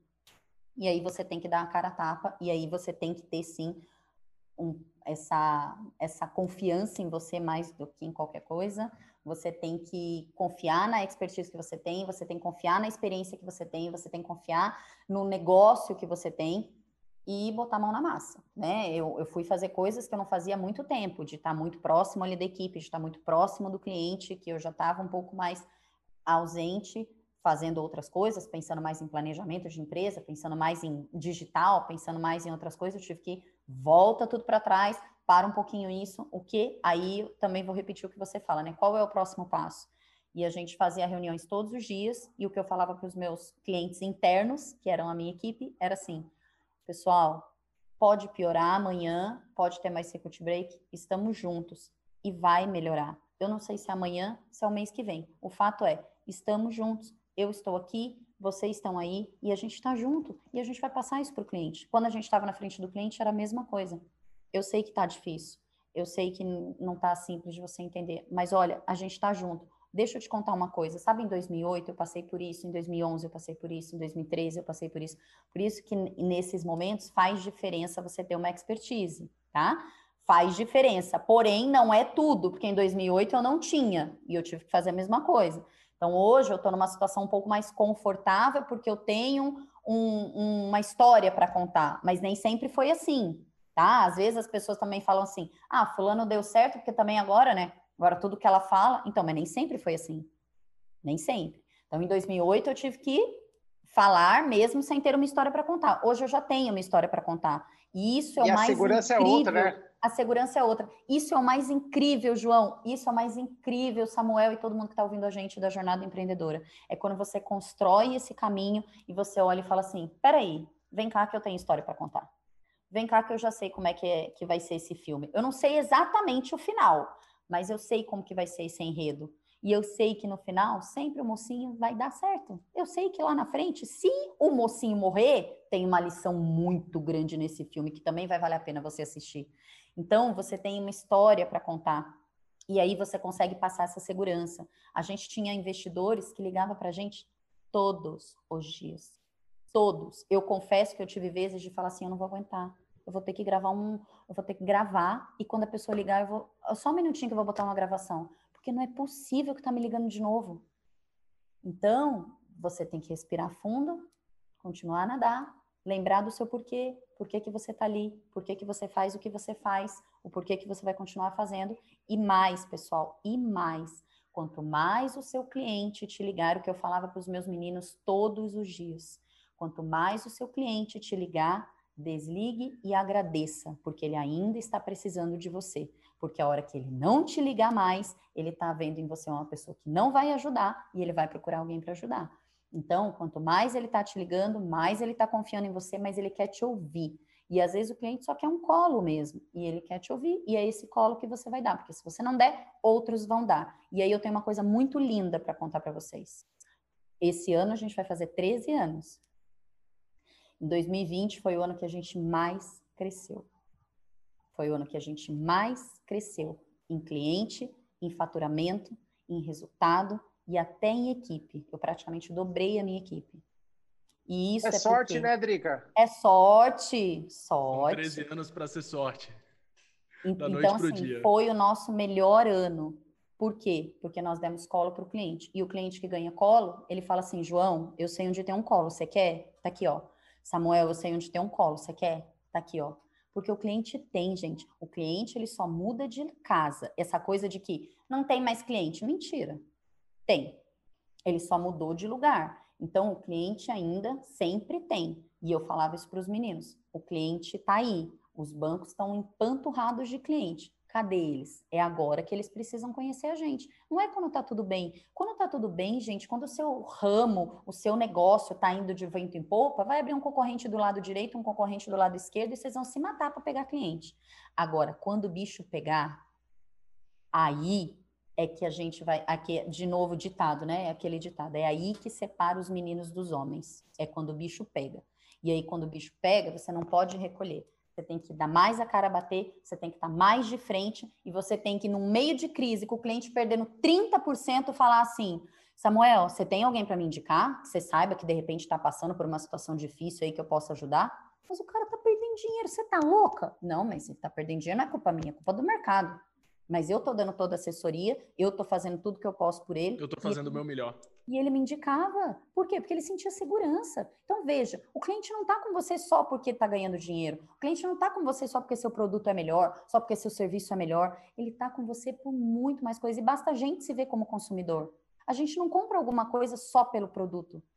A gente não compra, muitas vezes, a gente não vai atrás de um Apple, de um iPhone só pelo produto. A gente vai pela uma história. Eu, pelo, eu vou pela história. Eu vou porque é incrível o que esse cara fez. Eu vou porque. Então, você vai por uma história. E as pessoas se enganam de que tem que baixar preço, tem que baixar preço, tem que baixar qualidade, tem que baixar. Nem sempre. Você tem que mostrar o valor. Valor é diferente de preço. Mostre o seu valor, seu cliente vai saber reconhecer isso. Drica, isso que você está falando assim, é um. Quem está ouvindo aí, é, não pegar um caderno e anotar, vou te falar. É, porque assim, o maior valor que você trouxe aqui, de novo, que é, é o simples, né, que funciona, né? as pessoas esquecem as coisas mais básicas, que é o cliente.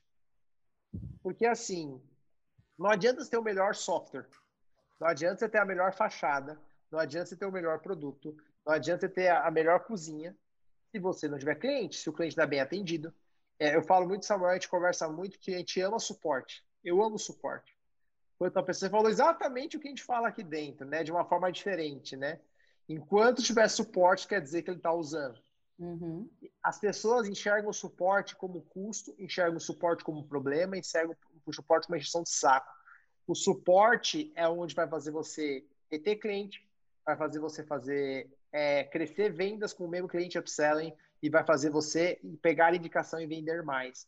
Então as pessoas pegam o ativo mais importante, que é o suporte, e joga fora. E outra coisa que é importante que você trouxe aqui, estou resumindo pessoal, as pessoas às vezes comete, come bola com os clientes e tem vergonha de ligar para o cliente, vergonha com medo do cliente cancelar ou de lembrar, né, puto, o cara tá E aí tá se escondem.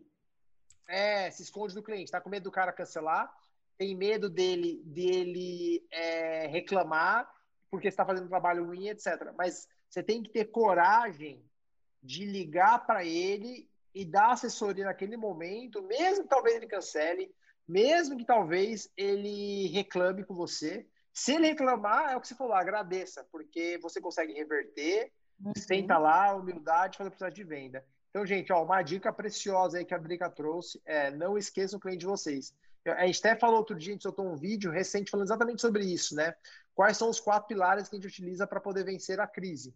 Primeiro pilar é cliente, atendimento ao cliente. Que cliente você retém, cliente você faz aumenta a venda e você vende mais com indicação. Despesas. Cuidado com as despesas, né? Cortar custos. Ah, você tem que cortar custos, corta agora. Você está vendo uma recessão, você está vendo uma onda, você está vendo você está vendo uma incerteza, uma insegurança. Cortar custos desnecessários. É no momento que você, de fato, enxuga, é no momento que você vê que está gastando dinheiro à toa, é no momento que você vê oportunidades. É cortar custos, é você fazer, trazer eficiência para o seu negócio, é o momento que você de fato vê novas oportunidades, novas inovações, novas ferramentas, né? Onde você se mexe. E aí você e vender, vender, vender, buscar novos canais, buscar novas oportunidades Você se reinventar, trazer novos produtos, trazer novas ofertas, mudar a precificação, mudar atendimento. A venda ali é o seu motor financeiro. Você tem que reduzir custo, você tem que vender mais, você tem que atender o cliente. São três pilares fundamentais. E tem um quarto pilar que eu acredito muito, que é muito importante, que é a própria postura, a mentalidade, o mindset. Quando eu digo postura, é a postura de você, meu, levantar com energia alto astral, você trazer energia para o time, trazer energia para o cliente, trazer energia para o mercado, sabe? Não adianta você ficar para baixo, abatido, consumindo um monte de notícia negativa e você não ser um motor de mudança. Mas para isso é o equilíbrio que nós conhecemos, é você cuidar da saúde, estar tá bem com a família, estar tá bem com os seus relacionamentos, é você conseguir fazer esse equilíbrio, é você conseguir de fato estar num ecossistema onde esse ecossistema te retroalimenta, você alimenta ele e te alimenta. O que é esse podcast? Esse podcast, ele é um ambiente, ele é uma uhum. troca de energia, porque Sim. não é todo dia que nós estamos bem. As pessoas olham, quando olham as histórias, uhum. veja na conclusão aqui, Eu ia falar ver, Quando as pessoas olham a história de 13 anos, elas veem tal, tal, tal, tal, mas tá tudo bem agora, né? Já uhum. foi. Mas assim, quando você tem, você tem que parar para pensar que são os detalhes que fazem diferença. Uma frase que eu uso bastante que é: eu não sei quando tudo mudou, mas eu sei que as pequenas coisas mudaram tudo. E quando eu digo as pequenas coisas, é uma segunda-feira que você acorda cabisbaixo, uhum. é uma, é uma terça-feira que você perde um cliente, é, é numa quarta-feira que as coisas dão erradas. Às e vezes assim, é um mês que você. É. é. Desculpa, eu tenho uma mania de interromper. Não, e, e para fechar, é, você é nas pequenas coisas, as pessoas elas estão olhando só porque um mês, em um mês ela não performou, ou em um mês deu errado, ou em um mês ela perdeu um funcionário, ou em um mês ela perdeu uma venda, ou em um mês ela teve que recuar, ou em um mês ela teve que vender um, um material, um acessório, etc. Ela acha que isso determinou ela. Ela acha que ela já se limitou. Ela acha que a história dela acabou. Ah, mas não é isso. São esses detalhes. E por isso que eu falo sempre, até para as pessoas que me acompanham, Drica, que é você tem que criar os gatilhos, por isso eu estou tão fã em gatilhos. Eu gosto de usar a metáfora para fechar aqui. É, quando você está subindo uma montanha, você é um alpinista, o que você tem que fazer? Para você subir, você tem que colocar um gancho lá, né? Então você está com uma corda, você vai lá, você põe um gancho na, na, na pedra, e aí você sobe. Aí você tira esse gancho de baixo, você põe um gancho acima e você sobe.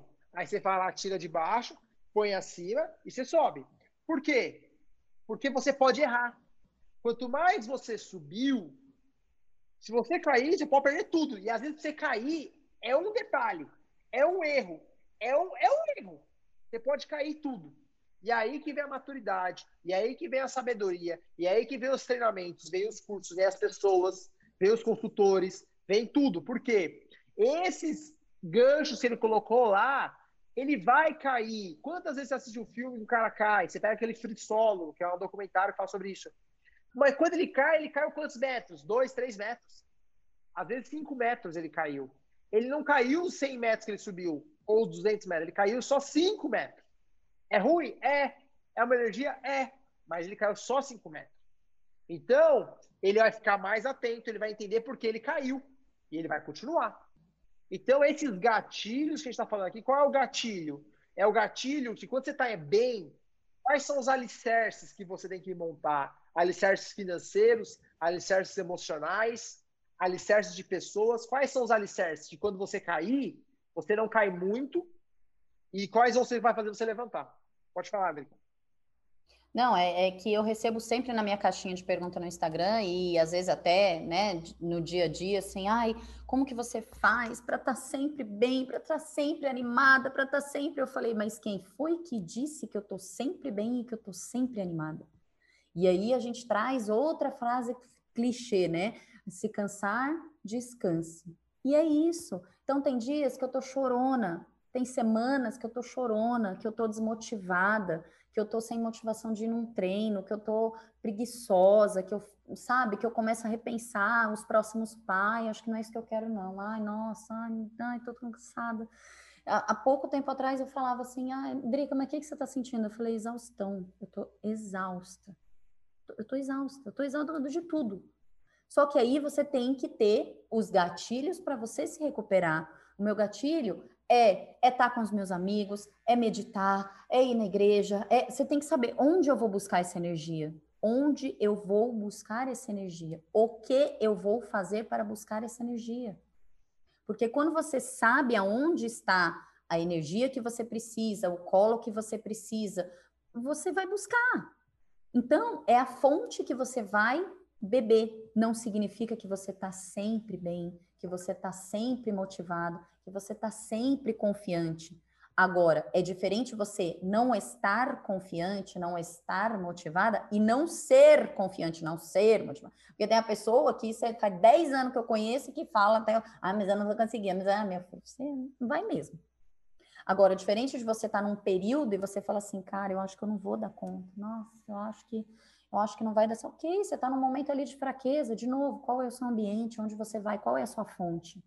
Porque se você se, eh, se, você se é, for beber da fonte das pessoas que estão do mesmo jeito, que estão pensando que realmente não vai dar certo, que estão pensando que a melhor decisão é você desistir, que estão pensando, você tem grandes, grandes riscos de tomar essas decisões erradas ou precipitadas.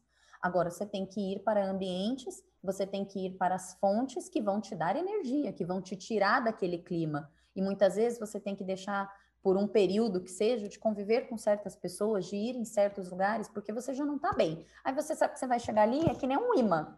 Colou, aí vai dar, aí vai piorar. Entendeu? Então, ah, não, mas eu vou porque meu amigo, ah, não, mas eu vou porque eu tenho que ir lá, porque eu tenho que cumprir um protocolo. Não tem nada. Eu aprendi na minha vida, assim, João, que a gente não tem nada, que a gente não é obrigado a nada, sabe? Você é obrigado a fazer o que o seu coração manda, o que sua consciência manda, o que você o que você construiu da sua história e você falar, eu vou fazer com excelência. Eu não sou obrigada a nada, não sou obrigada a aceitar fazer nada. Muitas, eu falo para você agora de coração, muitas outras pessoas que me chamam para fazer, falar alguma coisa, para fazer alguma coisa, que eu falo, ah, não dá, minha agenda tá cheia, eu tô atolada. Aí o João me chama, eu falo, cara, eu tô na semana de lançamento, mas eu tô aqui uma hora e meia com vocês, porque, porque me dá prazer, porque eu gosto, porque vocês são pessoas que eu respeito, que eu gosto. E aí você tem que aprender a fazer essas escolhas. Você tem que aprender aonde você pode falar não dá, não vou, e aonde você fala esse dá, esse vou, e para esse eu vou fazer um esforço. E aí você começa a beber das fontes certas. E para a gente fechar, Poxa. eu quero falar duas coisas importantíssimas para ficar de último recado para as pessoas. Duas coisas que, fez, que fizeram a diferença na minha jornada empreendedora e que custam zero. Quando eu falo custam zero, é financeiro. Custam zero. Não foi a minha estrutura de 350 metros quadrados, não foi as melhores players de mercado que eu quis trazer, tirar do banco, pagar salário alto, não foi os maiores investimentos que eu fiz. Duas coisas que deram certo e dão até hoje, porque você acabou de me perguntar da crise que a gente está vivendo hoje. É você dar o seu tempo, o melhor que você puder do seu tempo. E o seu tempo é você dar para o seu cliente externo, para o seu cliente interno, você dá para os seus estudos, você dá para um treinamento, o seu tempo é o mais precioso que tem. E o segundo, o seu melhor comercial é o seu cliente. Não é aquele cara do concorrente que vende tudo, que capta tudo. Esse pode ser um dos, o melhor, o melhor, e eu falo isso no meu negócio com 13 anos, sem nenhum risco de errar. O melhor vendedor da sua empresa é o seu cliente porque ele faz isso de graça, ele faz isso de coração e ele faz isso de domingo a domingo, no feriado, no Natal, no na Páscoa, em qualquer lugar, em qualquer horário. Coisa que o melhor vendedor que você contratar pode ser que não faça, porque ele pode amar o negócio e ele pode falar assim: ah, não, pelo amor de Deus, eu não quero falar de trabalho. Que pode acontecer, acontece até comigo, que amo o que eu faço. Tem dias que você fala, não, tudo menos trabalho. Pode ser qualquer pergunta? Acontece. Agora, o seu cliente, que não é pago para isso, que está ali de coração, ele pode estar tá onde for. E a pessoa fala assim, cara, eu tô pensando, tô falando agora do meu negócio. Tô pensando, nossa, minha, tô com uma grana lá, tô vendendo. Ah, não acredito, você precisa falar com a minha assistente, é com a minha assessora? Não, vou te passar o telefone agora, você tem que falar com a... E ele pode estar tá no churrasco da família, no velório, no, no Natal, onde for, na viagem para o Caribe, que ele vai estar tá te indicando. A gente tem cliente, a gente está em São José dos Campos, interior de São Paulo, a gente tem cliente em Dubai, Estados Unidos, Irlanda, Austrália, por quê? Tudo indicação de cliente. Então, o seu tempo e o seu, e o seu cliente são os melhores investimentos que você pode fazer e custam zero de dinheiro. De dinheiro ele custa zero. Então para de pensar só nas grandes coisas. Ah, não vou fazer porque não tenho dinheiro. Ah, não dá para fazer isso porque não tenho dinheiro. Ah, não consigo fazer um tráfego grande para pôr dinheiro. Ah, não consigo fazer uma campanha de marketing publicitário que não sei o quê. Dane-se. Faça o seu tempo, estude você, aumente a sua hora de trabalho, dedique o melhor que você tem do seu tempo e faça o seu cliente o seu melhor vendedor. Drica, você, como sempre, vem, é, transborda energia pra gente. E eu tenho vontade de sair aqui, desligar e trabalhar. Eu, ainda vou trabalhar hoje é... até a noite, então eu tô... eu, tô com eu, tô, eu tô com tesão, eu amo isso, eu tô com tesão. É, eu vou te fazer a última pergunta porque, gente, é uma aula, isso foi uma aula, é, é, o simples funciona, o simples funciona, o simples funciona, isso é inevitável, é o seu cliente, você acabou de me dar um insight gigantesco aqui, já valeu tudo, não precisa nem no ar esse episódio, porque para mim já valeu. É, a última pergunta, é, para a gente fechar, já passou aqui do horário, é, acredite se quiser, as pessoas que eu tenho mais admiração, que são as minhas referências, são as mulheres, empreendedoras mulheres. É, eu, não, eu não sei porquê, mas eu interajo com muito, muitas empreendedoras mulheres é, e elas são as que mais me inspiram hoje, né? Tenho, obviamente, empreendedores homens, pessoas incríveis tal, mas eu não sei porquê as mulheres que eu conheço que empreendem, você, entre outras, que vão participar aqui dos nossos episódios, são as pessoas que mais me inspiram, porque tem uma série de de desafios que vocês têm que, que, têm que enfrentar. Então, eu quero fazer a segunda pergunta para a gente fechar. É, o, que, o que você faz, assim, como, como mulher agora, que tem, meu, é mãe, é, é responsável pelo lar, tem uma série de outras coisas, atribuições, e ainda no mercado financeiro, que eu acredito que é um mercado que tem os seus desafios, né? Tem os seus pontos a superar. E você, qual é a maior recomendação que você daria para uma mulher que nos está nos ouvindo agora e quer empreender? Maior conselho. Eu vou ser muito clichê no que eu vou falar. Ah, o clichê funciona. Eu vou ser muito funciona. clichê no que eu vou falar, mas é, é exatamente o que eu vivo. E assim, quando esse episódio for ao ar, eu mando para as pessoas que eu estava conversando neste final de semana, só para elas mandarem para vocês assim: é verdade, a gente estava na piscina conversando sobre isso. É, você tem que confiar em você mais do que em qualquer coisa. Porque, assim, nós mulheres, eu não sou nem um pouco feminista, não sou, tá? É, adoro toda a nossa liberdade, mas eu acho que se eu pudesse voltar atrás, eu tinha falado para aquela mulher: não queime esse sutiã, pelo amor de Deus, que vai estragar um monte de coisa. Então, eu gosto um pouco dessa coisa, né, de, de homem que cuida, do homem que é o responsável, do homem que é isso, mas a gente está sendo cada vez mais empurrada. E quando você tem essa autoconfiança, quando você olha para você e fala assim: eu não sei se eu sou a melhor, eu não sei se eu sou a fudidona, eu não sei se eu sou a isso, a aquilo. Eu sei que eu levanto todos os dias para ser o melhor que eu puder ser, com a história que eu tenho de vida pessoal, de vida atual, de infância, de traumas, de dores, de alegrias, de conquistas e de fracassos. E isso vai fazer eu passar esse meu dia na hora de eu dormir eu falar obrigada que eu fiz o meu melhor. Ou eu falar assim, obrigada porque hoje você não deu o seu melhor por causa disso, disso, disso, mas amanhã você vai conseguir fazer melhor. Então a confiança que você tem que ter em si é muito grande, porque principalmente, né, como você citou do mercado financeiro, João, eu cheguei a ir em eventos, hoje a coisa está mudando muito de leve, tá? Mas eu cheguei a ir em eventos que eu só não fiquei mais constrangida porque eu tinha alguns amigos e meu marido ali do lado. Mas sabe o que é você levantar num salão de mil pessoas e você não conseguir ver outra mulher? Você só vê homem. Aí quando você procura um pouco, você vê uma ali e você vê outra ali. E infelizmente, infelizmente, o, os olhares são olhares assim, tipo, o que você está fazendo aqui? Eu, eu, eu, de novo, eu reforço, eu não sou feminista, mas eu já senti e vivi isso. E eu já senti e vivi isso desde a minha época de banco, sabe? Da pessoa chegar e falar assim: ah, não, é ela que vai me atender? Ah, não, é muito novinha, muito menina, eu quero outra pessoa. Minha... E assim, sem pudor, tá? Sem pudor. Então, quando você confia no seu potencial, quando você fala assim, putz, aqui ele me pegou, outra pessoa não vai me pegar mais, porque eu vou estudar, porque eu vou me dedicar, porque eu vou fazer. Só que não é para o outro. Não é para o outro, porque quando a gente vive em função do outro, a gente sempre vai estar tá se sentindo infeliz, inferior, olhando a outra graminha, e você vai estar tá aberta, um portal aberto às críticas que podem te ferir, que podem fazer você desistir.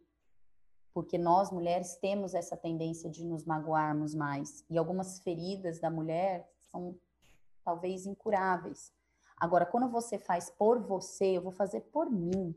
Eu vou fazer, não é para que ele olhe e fale assim, tá vendo? Consegui. Não, quando você faz para o outro, esse vai passar da linha e vai vir um outro para te fazer outro desafio e você vai viver em função de fazer para o outro. Agora, quando você fala, eu vou fazer por mim, porque eu não quero mais passar por essa situação, porque eu não quero me sentir inferior, porque eu não quero que essa pessoa me pegue como ela me pegou, porque eu não quero que ela me compare como ela me comparou, porque eu não quero, eu não quero. Então, mulheres que nos ouvem, confiem em vocês. E vocês não precisam confiar em vocês para ser a melhor. Você tem que ser a melhor quando você olhar para o espelho e falar assim: eu estou um pouquinho melhor todos os dias. E todas essas minhas dores, e todos esses meus apontamentos de dedos, e todas essas indiferenças, e todas essas portas que bateram na minha cara, eu vou reverter em força, em estudo, em dedicação e reconhecer, tá? E reconhecer isso. Eu também falei esses dias para uma amiga. Eu tive muitas portas que bateram na minha cara que hoje eu falo e falo assim: bateu com razão. Porque se tivesse aberto, eu teria feito besteira. Mas agora eu tô pronta para ir naquela porta. Só que eu vou não para provar para aquela pessoa que eu estou pronta para aquela porta. Eu vou porque eu me sinto pronta de ir agora naquela porta e fazer o que eu fui fazer aquela vez. E eu sou tão humilde, João, que eu chego e falo assim, cara, aquela vez que você falou aquilo, aquilo, eu fiquei pé da vida com você, mas não é que você tinha razão. Ainda bem que você me falou aquilo. E não é uma ou duas pessoas que eu tenho assim na minha vida, não. Então, é da gente ser humilde também e falar assim: é verdade, eu não estava preparada. E se você levar uma porta na cara hoje, você olhar e falar assim: por que, que eu levei essa porta na cara? Ah, foi por indiferença, foi por preconceito, foi sei... Ok, isso você lida dentro de você, com a sua psicologia, com o seu emocional. Ah, não, foi porque o, a, a empresa isso, a empresa aquilo. Então tá bom, então eu vou fazer melhor para lá na frente eu poder entrar naquela porta. Então é autoconfiança acima de tudo. Eu falei isso este final de semana para uma menina de 21 anos que é namorada do meu irmão, e que olhou e falou assim: Drica, se você pudesse me dar um conselho para minha vida, porque ela perdeu a mãe recentemente. Eu falei: confie em você mais do que em qualquer coisa e faça as coisas por você, não pelo outro, porque a mulherada está se perdendo porque ela está fazendo para o outro para provar para o marido, para provar para o chefe, para provar para aquele grupo de homens, para provar para aquele grupo de não sei o quê. Vamos nos unir, mulheres, para a gente provar e não sei o quê. Eu tô fora. Eu quero é provar para mim. Eu quero é mostrar no máximo para minha filha e para o meu filho a história que eu quero contar para eles quando eu tiver meus cabelinhos brancos. Puxa, Drica, é... bem, eu não consigo nem dizer, você é uma. Cada palavra é uma aula, é um aprendizado. É, quero agradecer demais, demais. Se deixar aqui, a gente fica mais. Ah, fica mesmo. Daqui a uma hora eu tenho live para fazer. Tá tudo é, Então, assim, é, obrigado por ter aceitado, obrigado pelo seu tempo, obrigado por ter abrido um espacinho na sua agenda numa semana é, tão concorrida. É, obrigado por, por confiar é, na gente. Obrigado por ter sido a nossa primeira, primeira participante. Para a gente é uma honra, é um orgulho. E aprendi muito com você e acho que foi a decisão mais acertada a gente montar isso aqui, porque vai ser, vai ser uma, um aprendizado gigantesco. Obrigado. É, peço, assim, Samuel, se você quiser fazer umas palavrinhas aí para a gente finalizar e se despedir da Drica. Drica, também queria te agradecer por tanta, tanta bagagem, tanto conhecimento que você compartilhou conosco eu compartilho do que o João falou, que saímos daqui desse primeiro episódio energizados, cheios de vontade de trabalhar, é, depois de ter ouvido uma história, é, uma jornada empreendedora tão bonita, tão bacana, que hoje, eu, agora, nesse momento, já não digo mais que é uma maratona, é uma corrida com obstáculos, a jornada empreendedora. E é tão bacana ver. Uma maratona esse... com obstáculos, né? É uma maratona com obstáculos. então é tão bacana ver um exemplo de quem está sentindo tudo isso na pele, no dia a dia, sem esmorecer, continuando é, todo dia lutando. E muito bacana ter esse espaço, é, ter essa rede de apoio aqui através desse podcast, onde a gente pode trocar essas figurinhas e aprender um com o outro. Muito obrigado, foi muito rico. Obrigada, meninas. Pausa, obrigada pausa. pela oportunidade, obrigada pelo convite. Rodrigo, pausa assim, ó, porque eu trouxe o Samuel aqui, meu sócio, para participar, né? Porque ele faz um encanto de palavras, né? Ele trouxe esmorecer, ele usou. Então, pessoal, você tá ouvindo aí? Ele trouxe um esmorecer, sabe? Então, é um cara culto, é um cara que, que ele vai dissertar e vai nos mostrar que a gente tem muito que aprender ainda, né? Obrigado, Gratidão, obrigado. Gratidão aí pelo convite, pela oportunidade, por se arriscarem comigo, né? Porque eu acho que é um ato de coragem meu e de vocês, né? Porque vocês não sabem o que, que vocês vão ouvir, vocês não sabem como é que a pessoa vai se portar. Então, assim, eu falei tudo do meu coração, eu dei o meu máximo, eu dei o meu melhor aí para vocês e para quem for nos assistir. E além das, da, do que eu falei, das palavras que eu deixei, eu deixo também muita energia boa para que quando as pessoas estiverem ouvindo isso, elas possam se inspirar, elas possam realmente fazer a diferença na vida delas e a diferença nesse mundão. É isso. Drica. Para quem quiser te seguir, te segue aonde aí? Como que é as suas mídias aí? Ah, eu tô lá, minha mídia mais forte hoje é dentro do Instagram, arroba Drica Risse.